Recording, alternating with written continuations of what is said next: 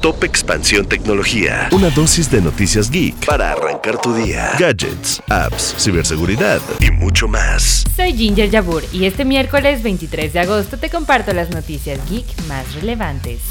Tecnología. ¿Recuerdas la compra de Activision Blizzard y Microsoft? La novedad en el caso es que Microsoft venderá los juegos en la nube de Activision a Ubisoft.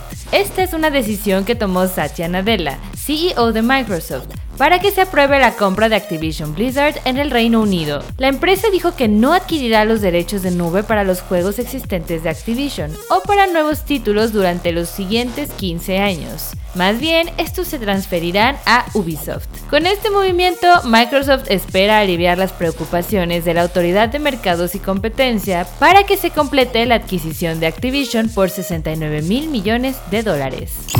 Y hablando de videojuegos, para los amantes de lo vintage les tenemos buenas noticias. Y es que Atari, la mítica empresa de videojuegos, anunció el relanzamiento de su consola más popular, la Atari 2600. Esta tendrá un enfoque renovado para los equipos de nueva generación, la cual tendrá incluido, entre otras cosas, un cartucho con 10 juegos con algunos de los títulos más famosos de Atari, como Adventure, Combat, Maze Craze, Missile Combat, por mencionar algunos. Y la consola tendrá un costo de 129 dólares.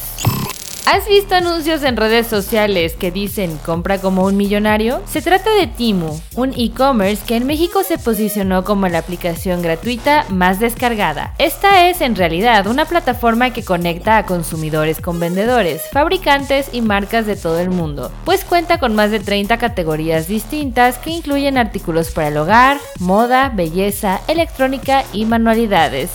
Si quieres saber más sobre la aplicación y si es segura, te dejamos el link a la nota en la descripción de este episodio. Tecnología. Y recuerda, si quieres saber más sobre estas y todas las noticias geek, puedes entrar a expansión.mx diagonal tecnología. Además, también estamos estrenando temporada de Geek Hunters tanto en Spotify como en YouTube, donde nos pueden compartir sus opiniones y los temas que les gustaría que tratáramos.